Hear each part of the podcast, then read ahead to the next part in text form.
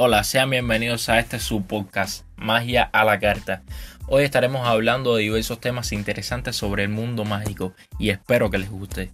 Comenzamos. Bueno, para el primer tema del día de hoy vamos a estar hablando sobre Jeff McBride. Para el que no lo conozca, Jeff McBride es un mago estadounidense de fama y renombre internacional. Es muy conocido sobre todo por una rutina de máscaras que la verdad no tiene ningún desperdicio Espero que cuando termine este podcast vayan a YouTube y la vean si no la han visto ya. Jeff McBride es conocido como uno de los magos más innovadores de la magia contemporánea. Quiero destacar una de las frases que dijo el columnista Greg Collins una vez que le preguntaron sobre Jeff Bray. Este dijo, Jeff Bray ofrece a su público una auténtica fusión de magia y misterio que envuelve a su público con la fuerza del incomprensible. Este es Jeff Bray. McBride fue en su día coronado como el mejor mago de la Vega. Ha realizado varios espectáculos en televisión tales como Master of Illusion, Quemado Vivo y Champion of Magic.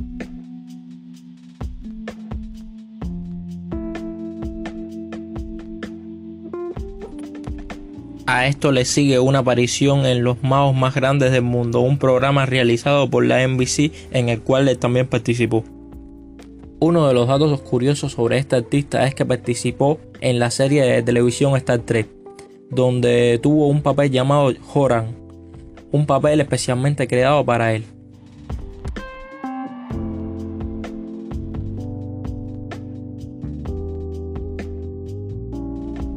También ha sido telonero de grandes espectáculos como los de Tina Turner, Diana Ross y otras estrellas. Además de su trabajo como mago, McBride realiza actividades diversas para diversos grupos como The Disney, entre otros. También acudió como artista a las Olimpiadas de Barcelona 92. Ha logrado fusionar las máscaras, el misterio, el drama y la ilusión a lo largo de su larga vida mágica mediante el estudio de varias culturas.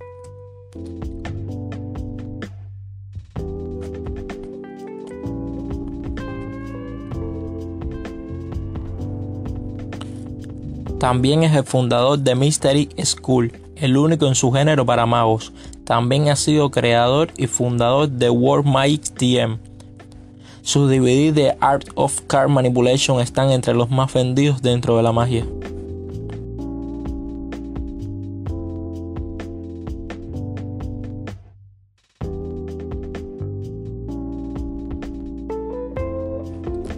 Y estos son solo algunos de los datos sobre este artista, un total fuera de serie que espero que todos conozcan y vayan ahorita a YouTube y vean sus videos y su trayectoria.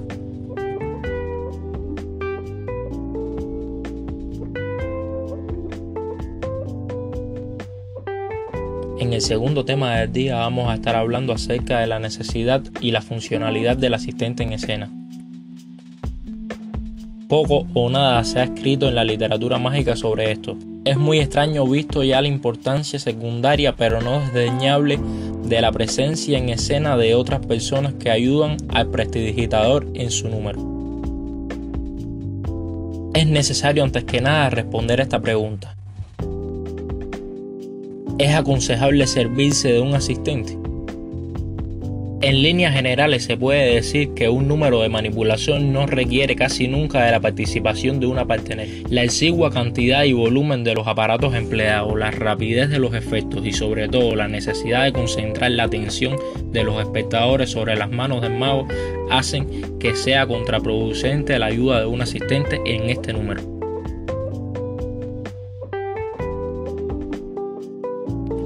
Por lo contrario, se puede afirmar que en aquellos números durante los cuales se presentan una o más grandes ilusiones, la presencia de las asistentes y tal vez más de una asistente sea indispensable.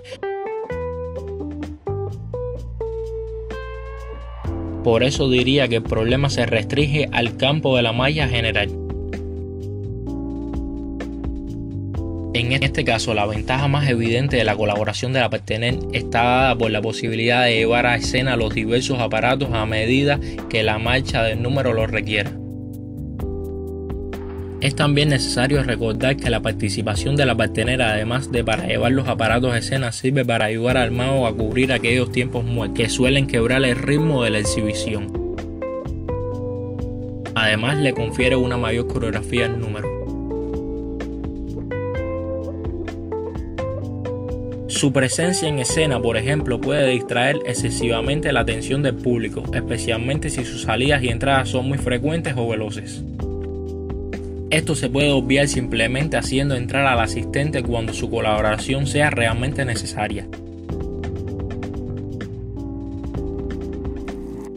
Además, durante la ejecución de los juegos con aparatos pequeños es aconsejable que el mago esté solo en escena. Es indispensable que el vestuario de la partener sea elegante y que armonice con el del mago.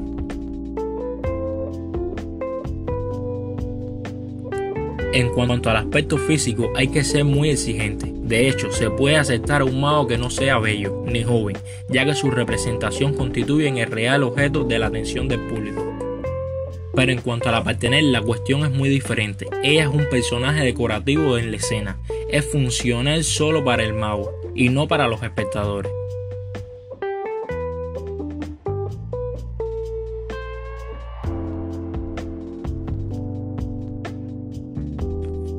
Como último consejo quiero recordar la obvia necesidad de una perfecta coordinación entre el mago y su asistente.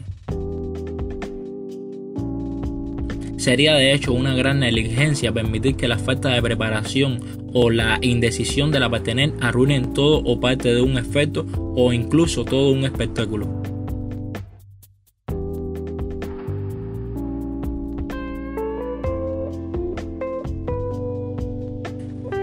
Ya en esta última parte del podcast estaremos hablando sobre una anécdota muy muy curiosa sobre el mundo mágico.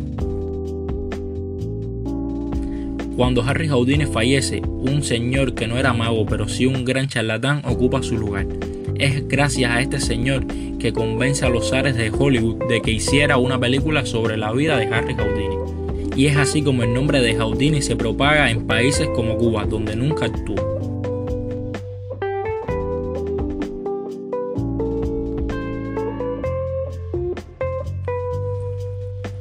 Bueno gente, si les gustó este podcast hablando de magia, espero que sigan este podcast y le den un buen like.